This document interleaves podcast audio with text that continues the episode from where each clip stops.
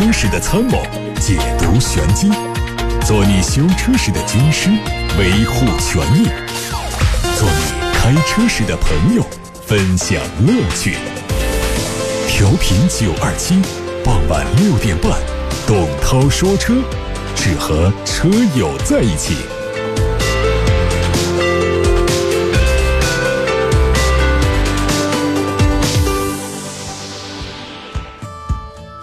欢迎各位来到董涛说车时间。各位收听节目的通道有调频九二七的电波，很多人反映在一些地区最近的收听效果不好。那么大家可以通过手机上的 APP 来收听音质更加清晰的节目。APP 包括了九头鸟 FM、还有蜻蜓 FM 以及喜马拉雅。看新闻，最近梅赛德斯奔驰宣布说到二零三九年他们会停止销售。所有的传统内燃机乘用车，届时旗下所有乘用车会实现碳中和，也就是碳排放为零。截止到二零三零年的话，纯电动车、混合动力车会占到奔驰总销量的一半以上。大众汽车集团曾经计划在十年之内推出七十款纯电动车，并且在二零五零年完全实现碳中和。奔驰的计划显然是更加激进，他们也承认这无论在技术还是财务上都是巨大挑战。官方还表示，在燃料电池或电子燃料方面的研究也会继续，毕竟谁也无法预知在二十年之后哪一种动力系统能够更好地满足消费者的需求。最近，浙江吉利控股集团旗下的吉利科技集团。和戴姆勒集团旗下的戴姆勒移动服务有限公司共同合资组建了新的出行公司卫星科技有限公司，注册资本十七亿元人民币，双方各持股百分之五十。这也是两大汽车集团的又一次深化合作。据彭博社报道说，日产方面正在考虑出资购买一家中国电动车初创企业百分之二十五的股份，威马汽车、浙江。合众新能源和理想汽车都已经作为潜在的选择对象。另外有消息说，这次出资将以雷诺日产三菱联盟的名义进行，并且把这个企业纳入到联盟当中。据悉，日产凌风累计销量已经位居全球新能源汽车销量排行榜的第一名。但日产的新能源车在中国似乎是有点水土不服，销量不高。日产汽车认为，中国初创企业比传统制造商更加灵活，但对于投资事宜，目前日产汽车以及三家中国企业并没有发表评论。有消息说，丰田三缸发动机很可能就会开始投产。广州市生态环境局也已经对广汽丰田发动机有限公司的 TNGA 系列发动机建设项目作出批复。这台三缸发动机的产能是每年九万台，最大功率八十七千瓦，峰值扭矩一百四十六。另外，丰田的四缸发动机也即将投产，产能是每年十九点八万台。全新的发动机生产线会取代现在的 AR 型发动机生产线。保时捷官方刚刚发布了卡宴 S 酷配车型的官图，前脸基本保持现状，最惹人注目的就是轿跑 SUV 式的车身，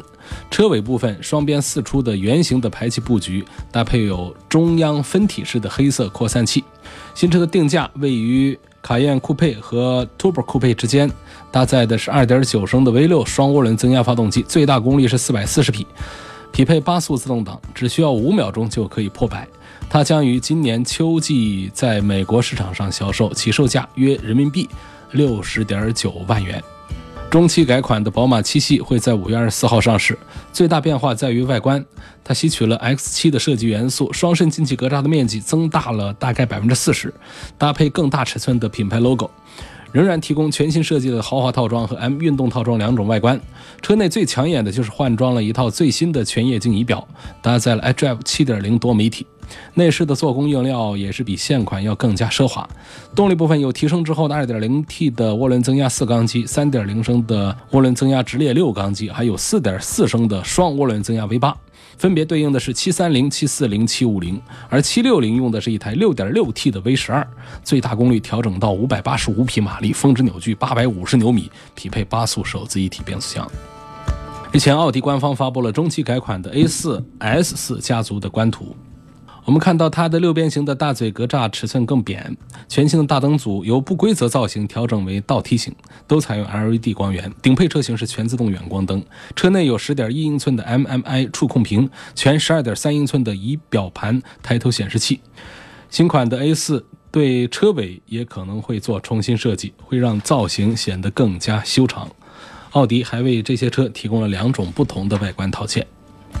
再过一天，后天，东风本田新款思域就要上市了。日前有国内媒体已经发布了它的配置信息，它会继续搭载 1.0T 和 1.5T 发动机，但是车型数量会增加到八款之多。作为中期改款，它针对外观和配置做了细微的调整和升级，推出了两款运动版，还增加了新的闪烈黄和金耀白油漆。就产品序列来说，相比2016款，它取消了 1.0T 的手动挡，增加了 1.0T 的 CVT 上擎版高配。对于 1.5T 动力的220。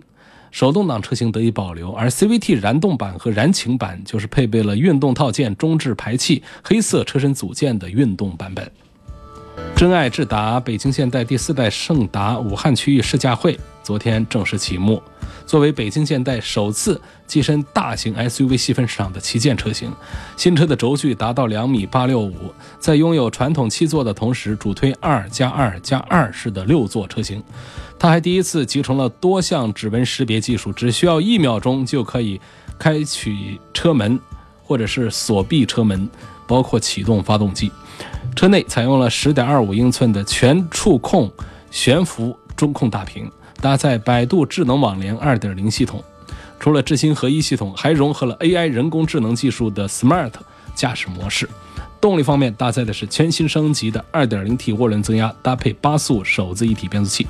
八款车型的售价是二十万二千八到二十七万二千八。广汽未来旗下品牌将于五月二十号正式发布，首款车型也会一起亮相。最近网上已经出现预告图，这是一款 SUV，外观设计采用了很多硬朗的折线，车顶是悬浮式，前翼子板后端和后杠两侧都设置了纵置的散热口。广汽未来不是一家传统意义的合资公司，而是一家合创公司。广汽主要负责的是整车研发生产，而未来提供的是智能网联技术和能源支撑体系。新品牌会有自己的名称和全新的 logo，不会再生产未来现有车型。您正在收听的是董涛说车。先看一个投诉，闵先生啊，他的车是福特翼虎。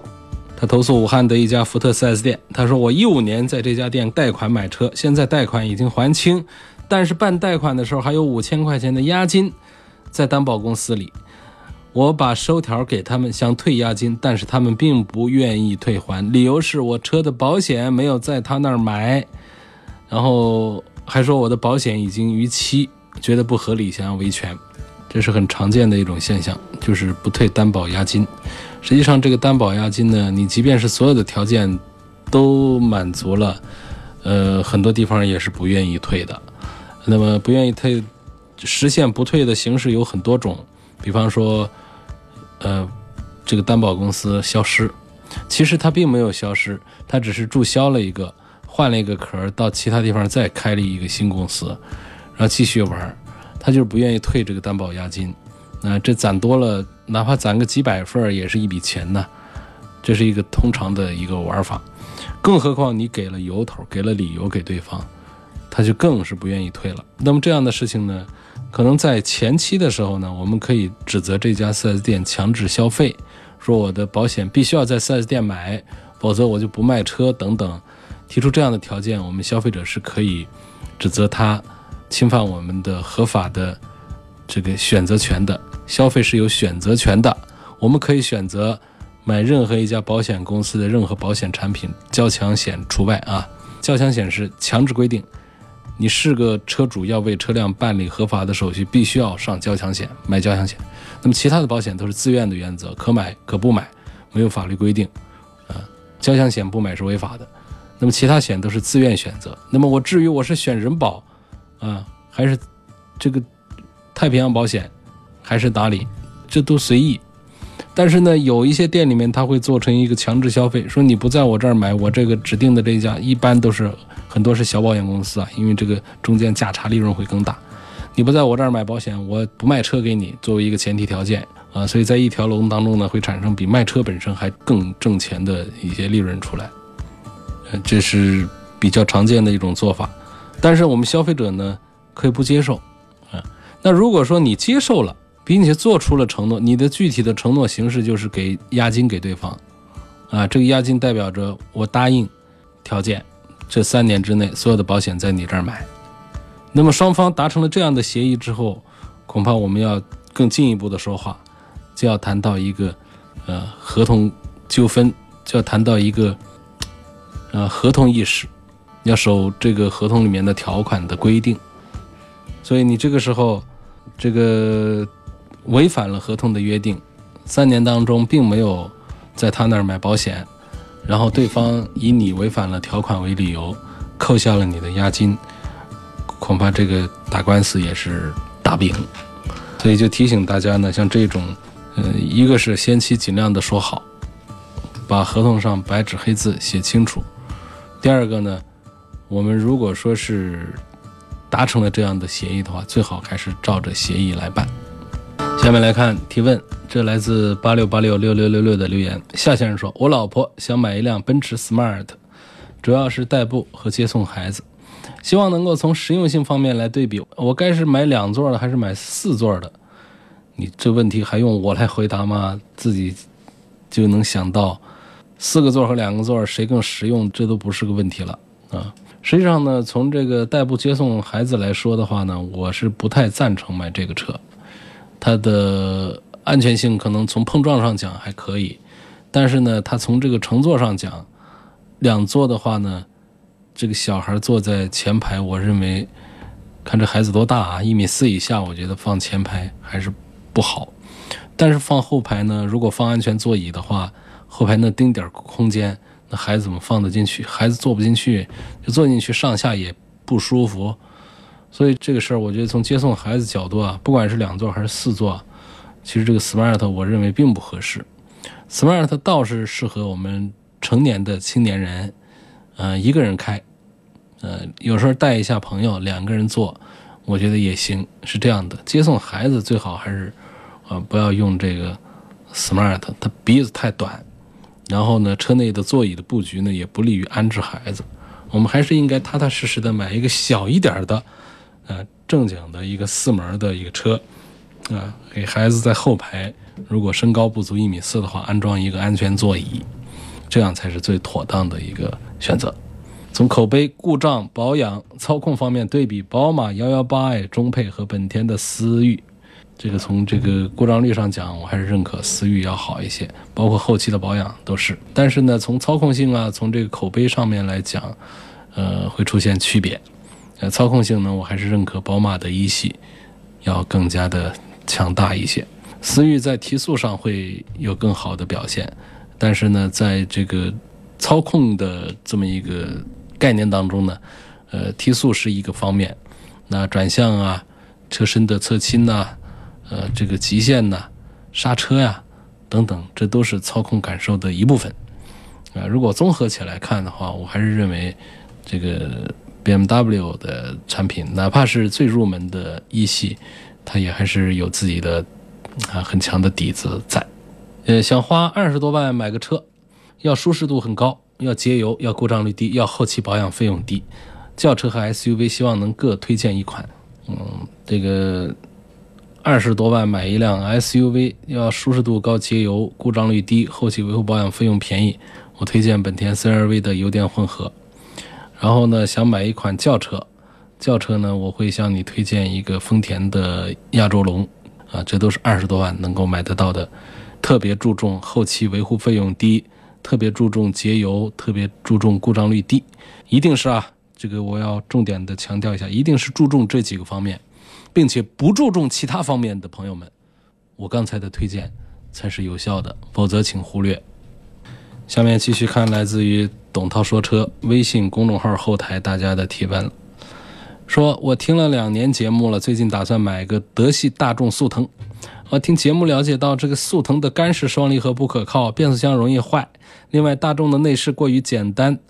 别克威朗呢内饰配置都不错，但是呢涡轮增压配的也是个双离合，感觉不靠谱。自吸是手自一体，所以我更倾向于手自一体。不过美系车小毛病多，我纠结选哪一个。呃，另外现在高田公司倒闭了，那它新的安全气囊可靠吗？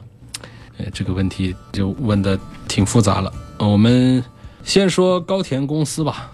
啊，这个世界上生产安全气囊的公司还有几家，但确实是最大的一家是这个高田公司。高田已经在去年宣布破产了，它的一些业务呢已经转到别的地方去了。呃，可靠消息说好像是，呃，很多业务转到了中国的一家公司在做了。那这个企业呢，在这个地球上存在了八十多年，也算是老字号了，差一点就百年老字号了。但是呢，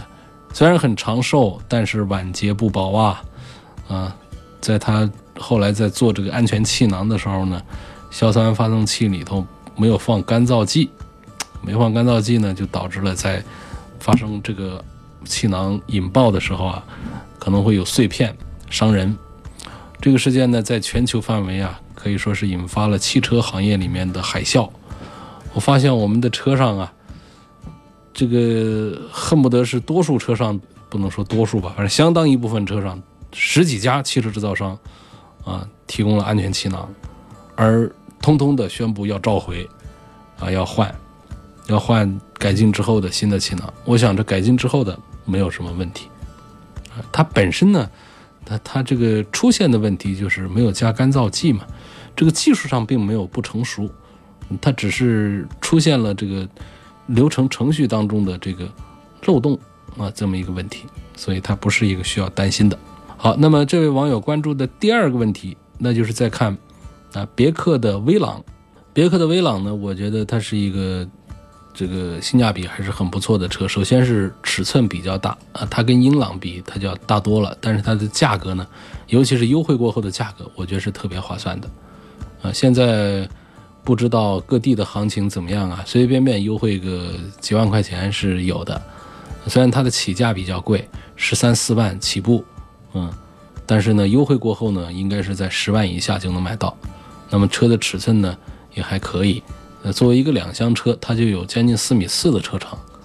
啊，那么它也有三厢车，三厢车就有四米七几的车长。这么大的一个车，然后顶着一个别克的 logo，这首先，这十万块钱的这个价格，啊，就还是挺对得住人了。而且刚才那位朋友也提到了，这个威朗里头，它的内饰做工啊，用料啊。它比这个大众的要精细一些，要更有设计感一些，也会让我们车主啊作为私家用车啊更加高兴一些，更加欢喜一些。至于说在这个动力这个单元的话呢，我觉得，呃，本身我们买这个空间大一点的这种 A 级三厢车的话呢，花个上十万块钱来买，嗯，可能动力就不是我们关注的点了。我们更多的看的还是它的实用性。如果它的安全配置也不差的话。做工也还行，呃，品牌也挺硬的话，这样的车就可以考虑买。所以说我赞成这位朋友的考虑，就是买这个自然吸气的1.5升的自然吸气，配上六速手自一体，车肯定速度不够快，但是重在于它很稳定。嗯，它的耗油量也不高，它的故障率也不高，车子空间又比较大，安全配置至少四颗安全气囊，再加上电子稳定系统，一应俱全。这么大一个车，顶着一个别克的 logo，我认为它的性价比还是很不错的，推荐买别克的威朗。想说一下奔驰 C 级这款车怎么样？我准备买 C 幺八零 L，问这个 C 二六零 L，它的这个混合动力可靠还是不可靠？混合动力其实是一个很成熟的一个简单的技术啊，这个不存在。说是谁家的就不可靠，只能说谁家的会更好。那目前呢，业界还是普遍会认为丰田、本田的混合动力会做得更好一些。但是你说谁家做的不成熟、不好，这目前暂时还没有，因为这个技术本身它没有难度，它只是在电控逻辑方面呢，看谁更加的先进一些啊。所以这个奔驰 C 级这个事儿的话呢，我觉得二六零吧，还是看它的这个。二六零，这个新能源这个这个车呢，我觉得可能不是一个比较好的选择，啊，直接看 C 级的这个自然吸气的二六零就好了。来自于楚天交通广播的官方微信的后台问：一九款的本田思域什么时候上市？对比一六款，外观内饰变化在哪儿？预估价格会不会照老款来卖？到时会不会出现加价提车？我预计不会出现加价提车。这车上市的时间是后天，呃，五月十七号在西安。那么这次上市呢，从我们目前拿到的信息来看，不一定准确啊。到时候这个真正上市之后，跟大家再细聊。就是它动力没变，这是一个这个中期的一个改款。嗯，它取消了一个配置，一个低配的手动挡，然后就是在外观和配置上做了一些微调和升级，主要是推出了两款运动版本，还增加了两个新的油漆的颜色。所以我估计这个价格体系应该是相对于现在来说不会出现什么变化。来继续，有位朋友问，大众途昂这个车的后期费用怎么样？希望能介绍一下。呃，很多人会被它的很威猛的外观，嗯，吸引一下，然后有些人还会想买它一台。这确实从气势上讲啊，它都不输给宝马的 X 五，不输给奔驰的 GLE。气势非常的恢宏，很大只，因此呢，这个他在制定这个后期的养护的价格的时候呢，也忘了自己也就是用的一个平平常常的 EA888 的 2.0T 的一个涡轮增压发动机，呃，直接是按照豪华车的标准来搞的，嗯，一不小心，这个上汽大众把这个事儿搞混淆了，就把自己就当成了途锐在搞，实际上这个车。它其实是一个很简单的产品啊，就是跟这个途观 L 这样的都是同平台的一个大号的一个途观 L 了。你说它后期的费用贵呢？就举一个例子，就讲这个换机油的工时费，换机油机滤的工时费，我们通常多少钱？百把两百块钱吧。呃，它六百六，你说这贵不贵？光工时费哦，换机油机滤，那很多车换机油机滤加工时费一块儿也就四五百块钱。它是光工时费就六百六，然后再看你用什么机油，嗯，这个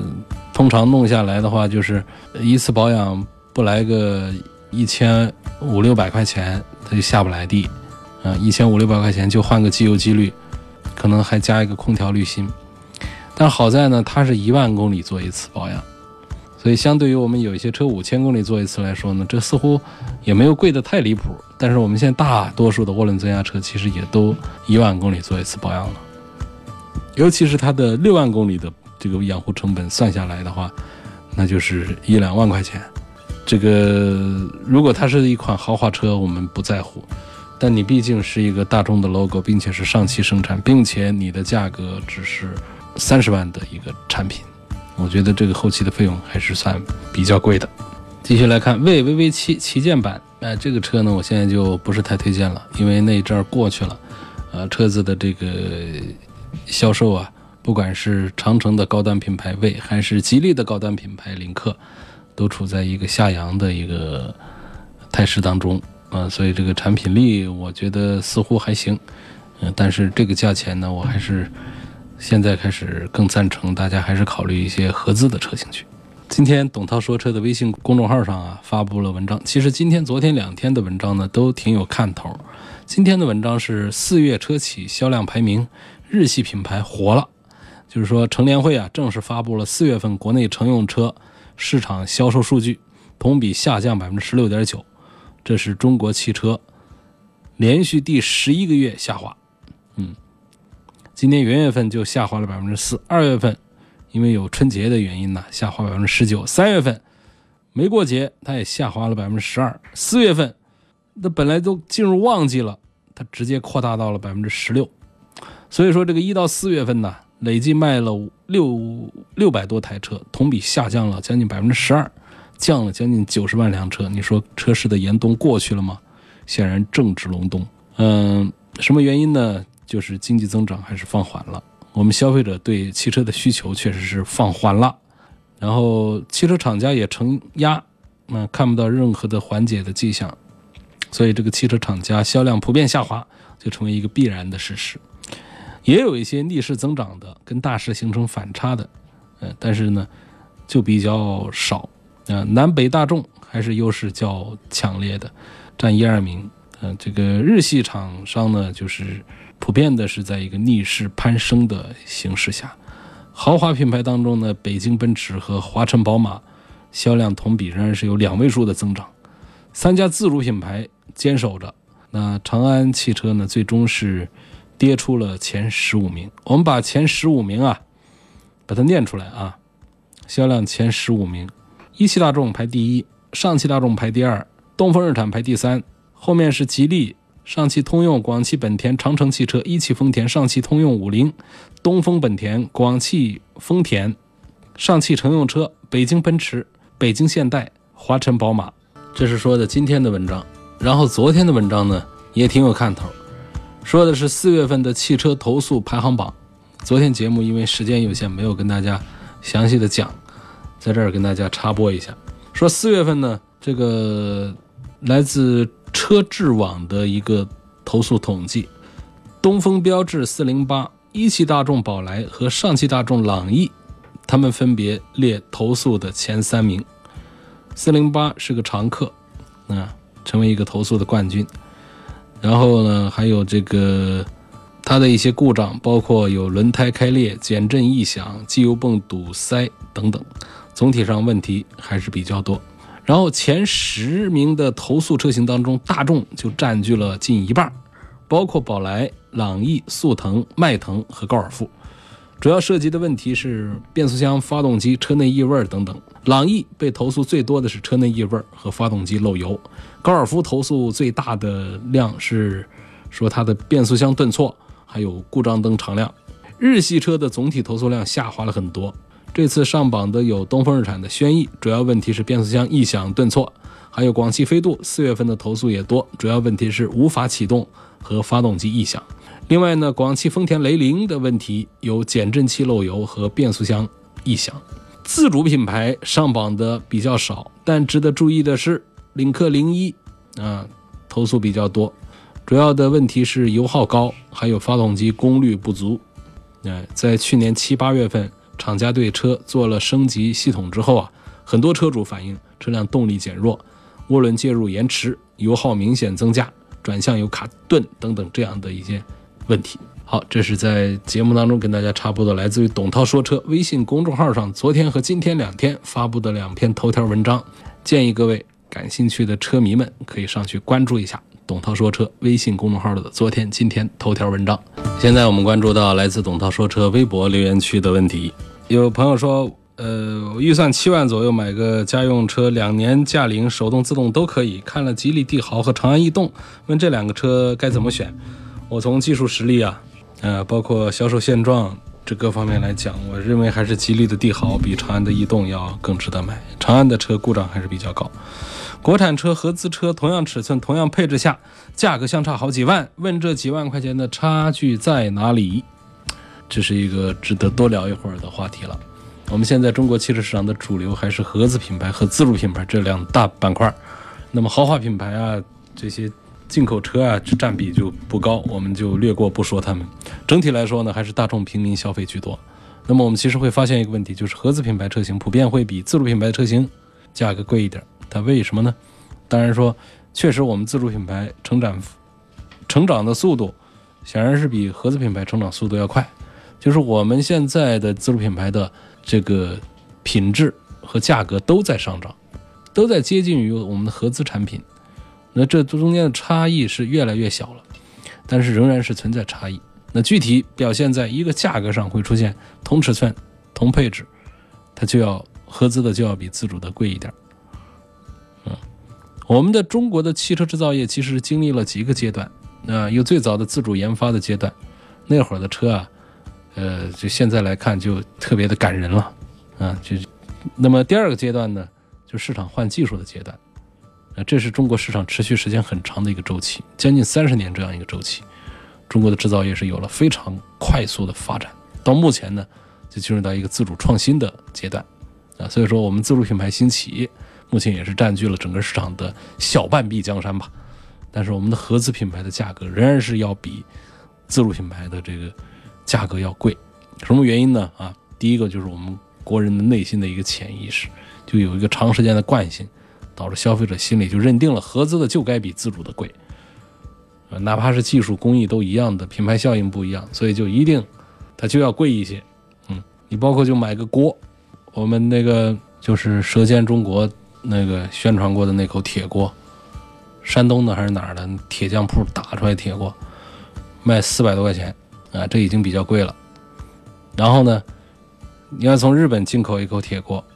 它会更贵一些，它还是要比它更贵。实际上它的成本，其实工业化之后，它日本的这个锅它要更便宜一些。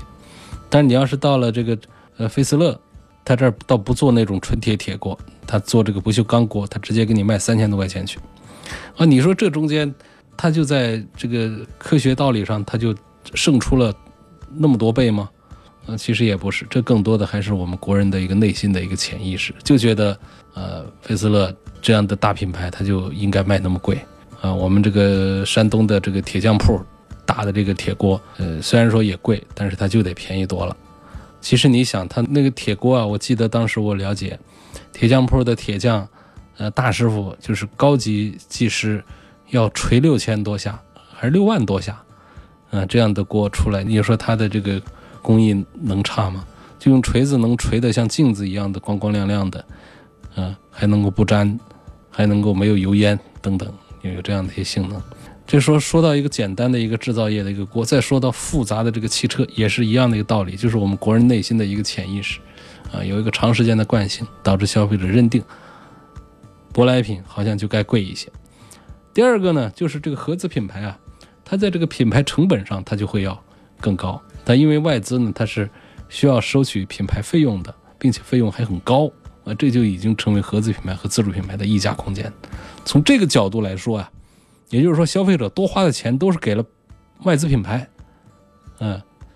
其实现在我们很多的合资品牌也都属于是国内生产的一个状态，所以说，这就是在思维上的一个惯性，再加上这个品牌成本上会更高。实际上呢，从全球采购的角度讲啊，汽车厂家自己生产零部件是很有限的、很少见的，嗯，生产发动机的都不多。那更多的是拿着这个钢材过来做外壳，啊，做油漆，其他的全都得靠采购了。从方向盘到安全气囊，到轮胎、轮毂、刹车、油管、电线、仪表盘、沙发，嗯，等等各个方面，全都是来自于世界各地的汽车零部件的供应商们制造的。在这种全球大采购的这种形势下呢？其实大家的这个采购成本上的差异呢，也并不是那么大。有没有差异是有的，它会存在于豪华品牌和普通品牌之间。他们会对于这个呃供应商的品质要求更高，可能会出更高的价来购买他们更高质量的产品。那么我们自主品牌呢，大部分都还是挺严苛的，要求提供这个更高质量的零部件。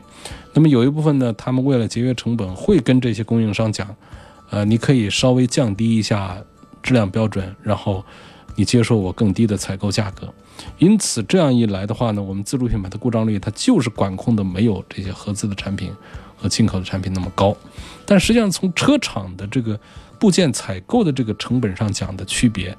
并没有我们车价上的区别那个比例那么大啊。所以这是从两个方面在解释为什么。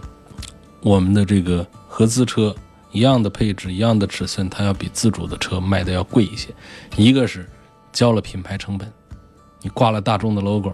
人家都干这么长时间的 logo，不可能给你白挂。跟你合资以后，他这一块就要收取。还有一些技术方面一些费用也都非常贵啊，所以这是一个。第二个就是我们国人内心的一个潜意识，他就能接受啊合资的比自主的卖的贵。继续来看，希望能点评一下路虎发现五的优点缺点。如果推荐买的话呢，建议是买哪一个？路虎发现五还是呃属于深度接触者啊，对它还是比较了解。我认为这个车的这个优点呢，呃，相对于老款来说呢，主要还是来自于性能上的提升，通过性能很强大，然后舒适性能也变得非常的强大，呃，包括它的一些新技术的应用。这是发现五上的一些优点，那我要说发现五的缺点就是外形阳刚不足，尺寸其实挺大的个儿，已经有了将近五米的车长，两米多的车宽，但是呢，它没有上一代发现四的那种方方正正的那种盒子的造型，没有那种阳刚，啊，多了一些阴柔，这是让我们喜欢路虎的硬汉们发自内心的啊，这个在。反对的。而另外，除了阴柔之外也就罢了，它从这个侧面来看，尾部这个背影的话呢，这个发现五啊，还不是那么好看，这个就是雪上加霜。所以我认为这一代发现五的重大的缺点就是在设计上，设计上来自于外形。刚才说完了之后，还有一个内内部的造型。我如果是一个设计师，我来设计这个路虎啊，这个像开玩笑说了啊。我认为它的内饰应该设计成那种让人一看上去啊，就属于那种越用越喜欢、越用越光溜的那种、那种憨厚型的、那种扎实型的。但是我们现在看到的这个发现五的，像这个座椅啊，包括这个头枕呐这些地方，都是那种很现代的那种造型的，就是那种看个新鲜，仿佛这台车就不会跟我很长时间啊，不会用很久。不会有磨损，不会越用越光的这种感觉，这个车我就得转手一样的过个手的。但实际上，我们的车友们是希望一台车，比方说大众为什么卖的还挺好？大众它身上有一些东西我是很喜欢的，比方说一个车的车门上的这种上面的这个装饰的皮料，包括它仪表台上的东西，它就会让你觉得这个地方新不显新，旧不显旧，可以用很长时间，可以啊很耐看。它虽然说很守旧、很老土，但是这方面呢，其实更适合这种硬派越野车的这种氛围一些，而不应该把它造的那么的内饰，甚至有浅色的那种温馨感、时尚调性。我觉得这个方向是搞错了的。这种温馨、这种时尚调性，大可以给什么咱们一些轿车产品啊，或者说给一些好玩的一些产品，而不应该放在这个呃大几十万的一个。中大尺寸的一个越野性能很强大的发现五这样的 SUV 上，如果说推荐买的话啊，这个因为它的全系的动力呢，呃，这个主打的现在卖的多的还是这个 2.0T 的这个3.0的 V6 呢，我觉得其实应该是优惠过后的这个价格上来讲呢，买它的最低配的这个3.0的 V6，我还是更赞成一些。虽然说它这个动力上的这个差异有，呃，但是虽然说这个差异不是太大，但是我觉得这个 V 六在一些，尤其是在攀爬的时候，嗯，这个 3.0T 啊，它还是这个机械增压的，在低速的时候的这个爬坡的性能要更好一些。好，感谢各位收听和参与今天晚上的节目。如果想重听节目的话呢，可以在明天通过董涛说车的微信公众号重听。